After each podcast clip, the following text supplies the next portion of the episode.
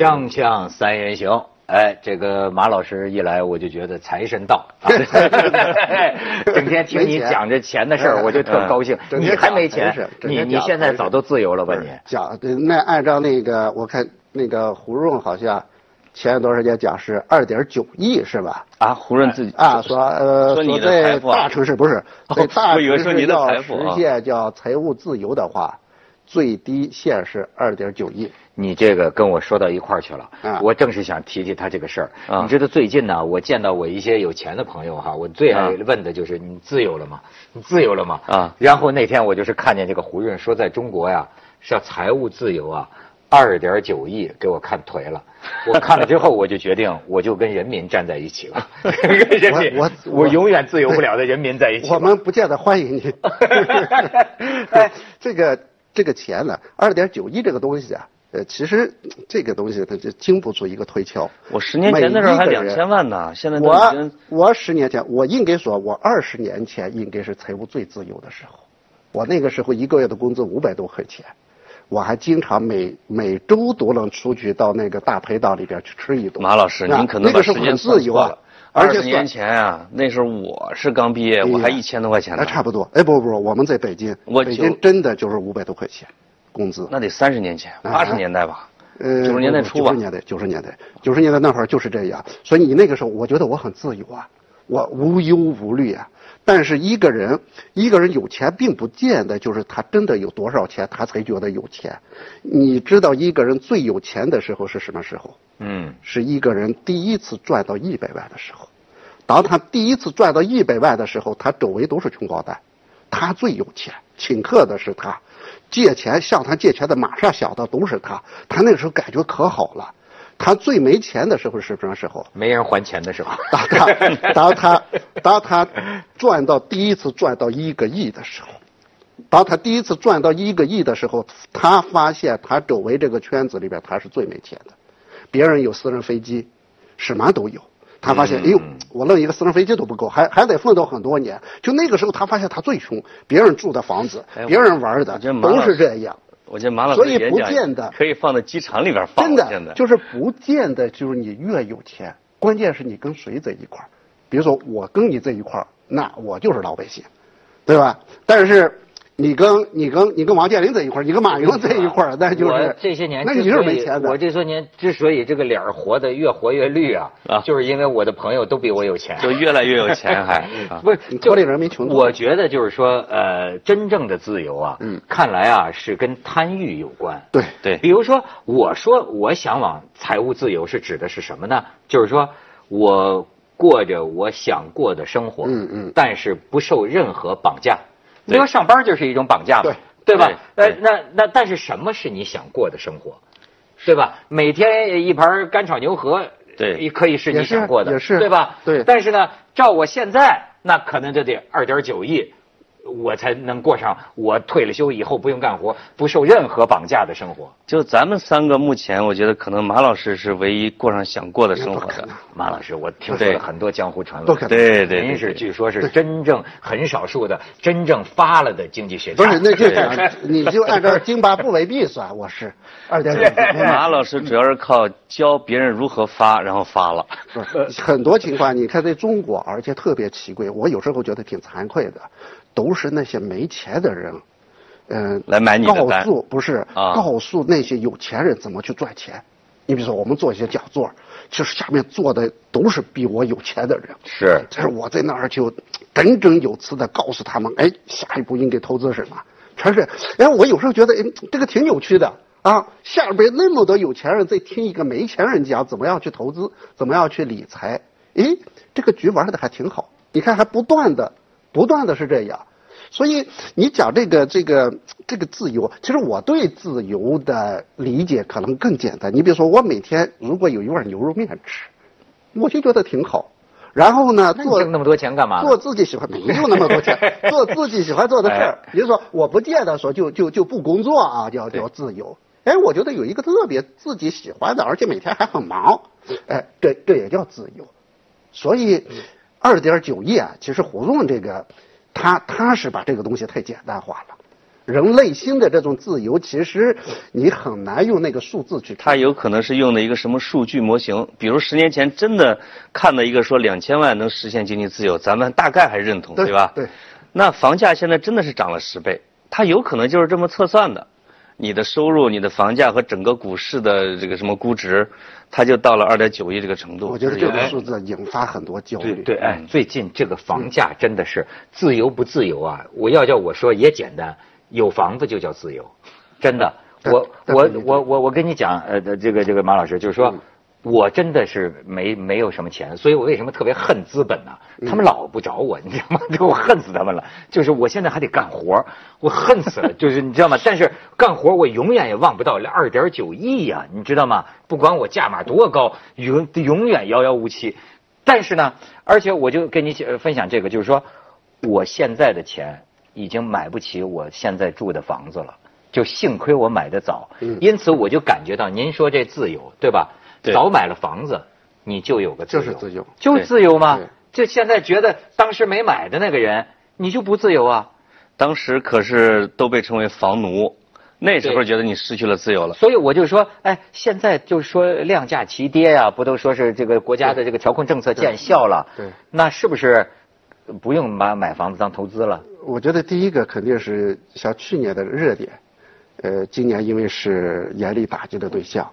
所以今年整体来看的话，市场整体降温，呃，这是已经成为一个定局，而且现在特别以北京为例，因为北京打的特别狠，那呃这个这个流动性也就打掉了，就银行贷款你很难贷到，现在你去加杠杆，你现在去买房子的话，比如说你以前买过，那就你现在买房子，不管你有没有房都算二套，那么算二套的话就是百分之八十，那百分之八十等于只有百分之二十的吧，这百分之二十的杠杆银行还不见得给你。你一问说，哎，还没批；你一问还没批，等于是你拿所有的钱去买，它是这样。所以，呃，整个市场现在你看到的情况是什么？就是你比如说在三月份你去买房子的话，你砍价，啊，七百五十万的房子你砍了一晚上可能会变成八百万，那但是你现在如果你去砍价的话，这个价格还是有松动的空间，就是买卖双方的博弈的地位已经变了，已经从过去的卖方市场。已经变成美方市场，但是我特别想告诉大家，就是千万不要被一些这个流行的说法，而你感觉到很解恨。有些人说必须打到高房价等等，你觉得这些说法本身你觉得哎呀特别过瘾，这是替老百姓说话。但是过去十年的历史告诉你，你听了这些人的话以后，你到现在可能还没房子。所以我要讲的是什么？不是说还是要买。不是说有些讲的好听的话的，你就觉得那是对的。你比如说，呃，我老举一个例子，就是呃，一九八九年的时候，《人民日报》有一个文章啊，当时就惊呼啊，说房价猛涨，北京望楼心谈。房价猛涨到多大程度？就是上海的房价均价到了两千三，每平米两千三，然后北京的房价是一千九。当时人民日报就算了一下，说，呃，这个一个大学生按照现在一千九的房价，一个大学生毕业以后不吃不喝，每一套房子需要多少年？他算了一下，说需要一百年。那那么现在你看北京四环以里的房价，呃，很少见到低于十万的。那么在四环每一个房子，差不多都在一千万以上。那么按照一千万的价格，我算了一下，如果说一个大学生现在毕业，不吃不喝需要多少年？啊，可能他得从乾隆年间开始工作，他才有可能买得起房子。哎，彩夫，你觉得这个同意他的观点吗？我我记得哈，马老师这个其实很多年来其实一直是强调这个楼是很危险的这个这个观点的，是吧？那你那你没有？我我我有时候看马老师微博说，马老师这楼市要崩了，没有没有从来没有从来没有。这个这个你你你说的这个好，就是我从来没讲房地产要崩盘。啊！而且我总是对这些讲崩盘的人，大家碰击。我是追涨的，就是马老师。大家碰击，有时候会说一下跌的问题。你没好好的，我当然说跌。你说北京房价是不是跌了？现在是跌了吧？那现在跌？对，不是。我现在这叫涨幅收窄。那不跌，有些真的在跌，就是相对于三月份那个时候的高点。成交量也成交量没了，成交量没了，但是价格溢价空间。但是这是不是暂时的呢？那就看政策。所以我讲，因为你长期来讲供需压力还是存在。符合市场规律，这是权力压的。他这个政策，他很快就涨，我觉得。那不，房地产本身你不能讲它完全的市场经济，它在中国本来就不是，从土地开始就不是市场，对吧？所以到今天，如果你看的话，就是我我其实我一个基本观点，第一个是政策特别管用，当政策刺激房地产的时候，房子一定能起来。所以你应该看看我在二零一四年、二零一五年的文章，嗯，我拼命的鼓励大家买房子。而且当年我记得，我为了，因为那个时候政策就是二零一四年九三零以后，政策刺激力度非常大。二零一三年三三零，而二零一五年三三零，二零一五年年底去库存，就所有的政策都不断的刺激房地产。那个时候我记得，我为了鼓励大家买房子，我甚至讲了一句话在文章里。你亲自买了？不是，为了我说，如果政府丧心病狂的救市，你就必须同样丧心病狂的出手买房。那因为每一次你发现到政策刺激的时候，房价一定起来，而且是一次暴涨。中国房价有三次暴涨，这三次的背后都跟政策刺激有关。所以说，你为什么你在中国，你一定得了解，就说是国家的意志是什么？对，你知道这个东西啊是不能小看的。我那个前前一阵儿的，你知道，挺挺挺有挺挺有意思，就是说我去一个省主持一个文艺晚会，你知道啊，我发现这个我们的很多文艺晚会是为了宣传这个国家的政策哈，对，但这个形式啊，我觉得好搞笑，就是你知道吗？它是。先，你就可以想这句话。就是说，先是一个那个那个史诗性的那个歌舞，然后再带带朗诵，是吧？嗯。还到了这个新世纪的什么什么开门啊，这个又发出了这个时这时代的最强音，然后背后的大屏幕 呱打出来。嗯。房子是用来住的，不是不是用来买的。然后一帮小学生跟着那个朗诵，是什么样的？这是什么样的最强音？房子是用来住的，不是用来炒的。哇。大音乐节，就 是咱们这下广告，锵锵三人行广告之后见。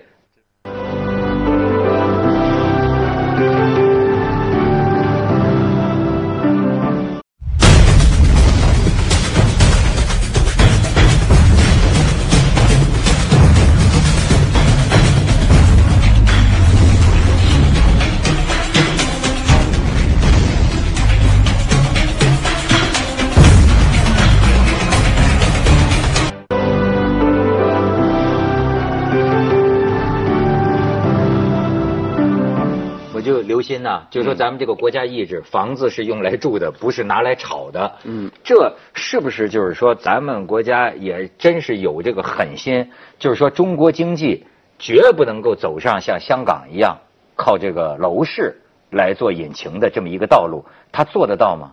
嗯，因为现在我们其实房地产它就是一个很重要的支柱产业。呃，中国经济在某种程度上。已经被房地产绑架了，这是一个事实。所以不是说是不是跟香港一样，而是我们已经走了某种程度上已经走了香港的那条路了。那么走到今天来讲的话，呃，我觉得我们去分析政策，因为政策差不多，根据我这么多年研究政策的周期，政策差不多最多两年就要变，呀。中国房地产政策，你去看的话，无论刺激也好，还是打压也好，没有超过两年的。因为一旦打下来以后，他又受不了，啊，整个经济就会受到影响。所以，我现在我想告诉大家的就是，你现在看到的情况是北京在下跌，深圳在下跌，一些热点城市在下跌。然后呢，你拿出你的钱，然后奔向三四线城市。然后现在很多人，你看我听到的情况是，有些甚至有些县城现在都在抢房子。我认为这是非常危险的，为什么呢？因为我们大量的三四线城市，除了一些经济条件不错的、经济实力不错，又靠着那些核心城市的，你比如说南京附近的那些城市，无锡啊、镇江啊这些都可以。你发现剩下的那些房子多的没地儿去，目前已经房子过剩了，然后呢，很多人又扑向这些地方，很多开发商扑到这些地方去抢地，那是过剩上边加过剩。我同意老潘的说法，就是房价最终是供求关系决定的。哪个地方缺房子，哪个地方的房价就高；哪个地方房子多，房子投资没有任何价值。所以我现在担心的是，我们很多老百姓一看北京的房子买不起了，大城市的房子买不起了，然后奔向一些小城市。小城市的房价是没有太大希望的，因为房子太多。我今天还看见一个，就是说，你说这个县，他们就说那个文中就叫一个蓟县啊，就是一个 A B C D E F G，就是在江西的一个县。哎，说这个县里的领导找一个这个浙江那边来的一个浙商，就是说我们这个县啊，这个住宅用地啊。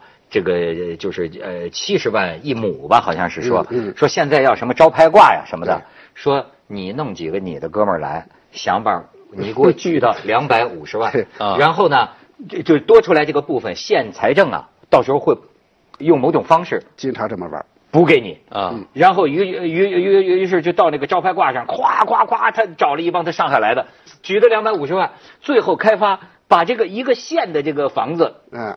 可能最后卖到上上万一平米，就是开发这个楼盘，一下这县的经济搞活了。对，是这样。你说这东西，而且我给你讲一个故事，就当年这是个真事儿，就是当年这个中国出过一个帝王，我就不点名了，出过一个帝王呢。这个帝王怎么产生的？就是这样。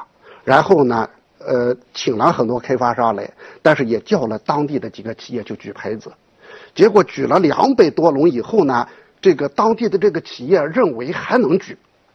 然后叭的举起来以后，后边没人跟了，砸自己手里边了。对，砸自己手里边以后，最后这个帝王就违约了。这个因为因为他没那么多钱，没那么多钱给，到最后，哎呀，搞得搞得就是呃，大家可以查一下，我不点名，你最后能能猜到我讲的是谁？到最后就是还处罚这个企业，罚了他的那个那个保证金啊等等。但是当时他的他的作用是什么？就给当地做局。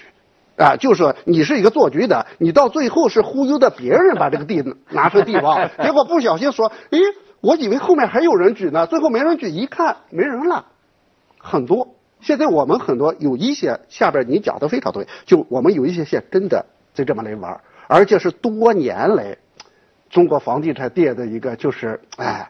这个一个套路，但是从需求上啊，从以我老家的这个县城举例子啊，实际上我我认为它的需求还是有强劲的，因为为什么呢？因为这个农村的小学、中学基本上都破产了，现在就我们村的人，但凡有点钱的，他已经不在家里边说盖房子，我我他要去县里边去买套房，他想开了，因为家里边盖的房子不行，就十几年就要重盖，对，那一套房子是二十多万。二十多万呢，在县里边能买一半这个这个楼房了。实际上，他再加点贷款，他就已经可以了。所以，这个村庄的这个和乡镇的在县城买房子的挺多。所以，我我看到我的这个一个这个老家的人提着钱就直接就就去买房的这个，我觉得这个中国的农转非、城镇化、人口流动其实还没完成。从村儿往县，从小城往大城市，从大城市往一线城市或者往北上广。整个的过程啊，还在顶着房价往前走。我觉得这个需求还是它的这个它的这个路径啊，它的路径可能不是不是你讲的这样。你比如说你们县的农民工，呃，他在北京工作，他可能希望在北京买房。他还真不是，因为什么？因为上学。嗯。因为村里边的小学和中学啊，现在没有城市户口，直接全部国民待遇，就是去城市里面去上学了。你同样跟城市里边的孩子一块去高考。嗯，所以这个对他在城市里面买房的激励是非常大的。嗯，他一般有两个孩子，他说我一定要让我其中一个孩子上大学，我要在那个地方去陪他，让他从小学开始。因为如果在村里上小学是基本上是没有希望的。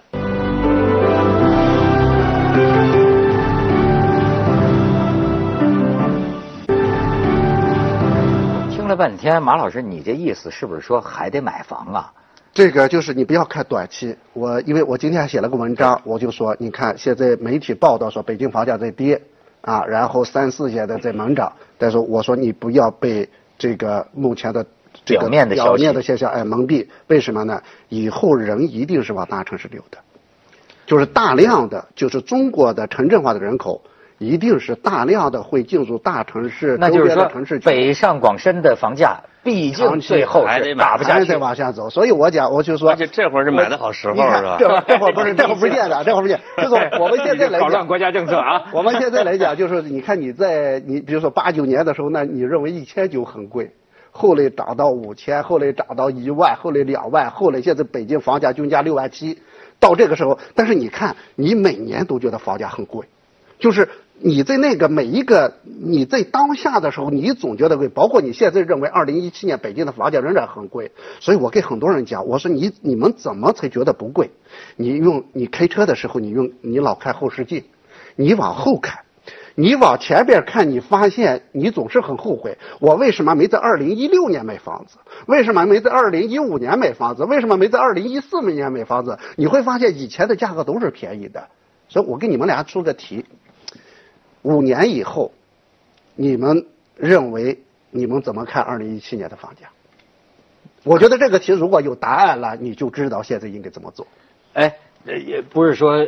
东京有过那个例子，嗯，那真夸嚓就下来了。呃，东京这个，呃，我经常讲这个，呃，中国房地产的情况其实跟日本不一样，因为日本是两个都出现转折点，第一个城镇化转折点，就城镇化完成；第二个人口转折点，人口往下走了。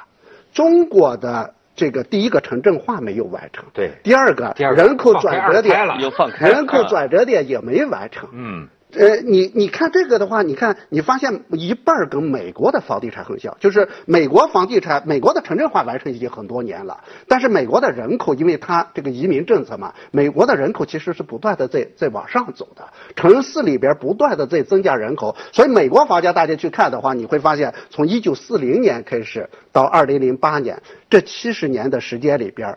呃，一九四零年，美国房价的中位数是不到三千美金，就不到三千美金能买一套房子。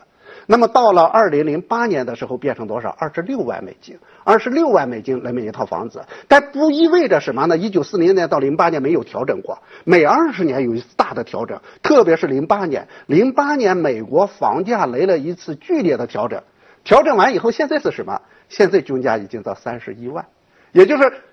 因为他的他的人不断在进入，需求在，所以房价你看是不断的往上走。所以我我甚至啊，就因为经济我不懂啊，我甚至认为就是说，你看香港如是，到最后呢，这个内地也如是，似乎啊。我们根儿上啊，有一种不可阻挡的力量，会走向这个房市的这个经济。你为这为什么？我就我甚至还想，我说我经济不懂，有些时候我说文化寻根呐，我觉得可可能跟我们中国人呐骨子里的某种东西。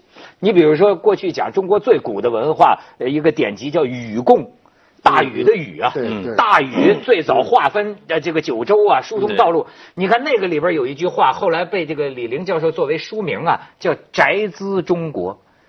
宅呀，住宅的宅啊，就是你有没有想到，就是说，咱们在这么一个农业大陆的这么一个地区啊，好像你看中国农民 DNA 里头，我觉得就是要地，要房，几千年来没有变过。对所以就进入你就是进入新的发展阶段，这个包括我自己都觉得，哎，有地有房，这个心理，这是他他这是一个根儿的东西。对，不管他从乡土文化怎么样往城市文化转变，这两个东西没变过。对，就是哎，我你看。我经常去一些地方，我看到有些农家乐就特别好，有一个院子，有一个湖，我就我就心里有一个念头说，哎，我能不能把它买下来？总有这种想法，所以每一个中国人，所以我想给所有的老百姓，就是你不要抱有幻想。那我觉得这个，我们前面一起聊那个，我就说我特别想说一句话，就是呃，硅谷的一个教父布兰德就讲过，说当新技术的压路机向你碾压过来时。如果你不能成为压路机的一部分，那么你只能成为路的一部分。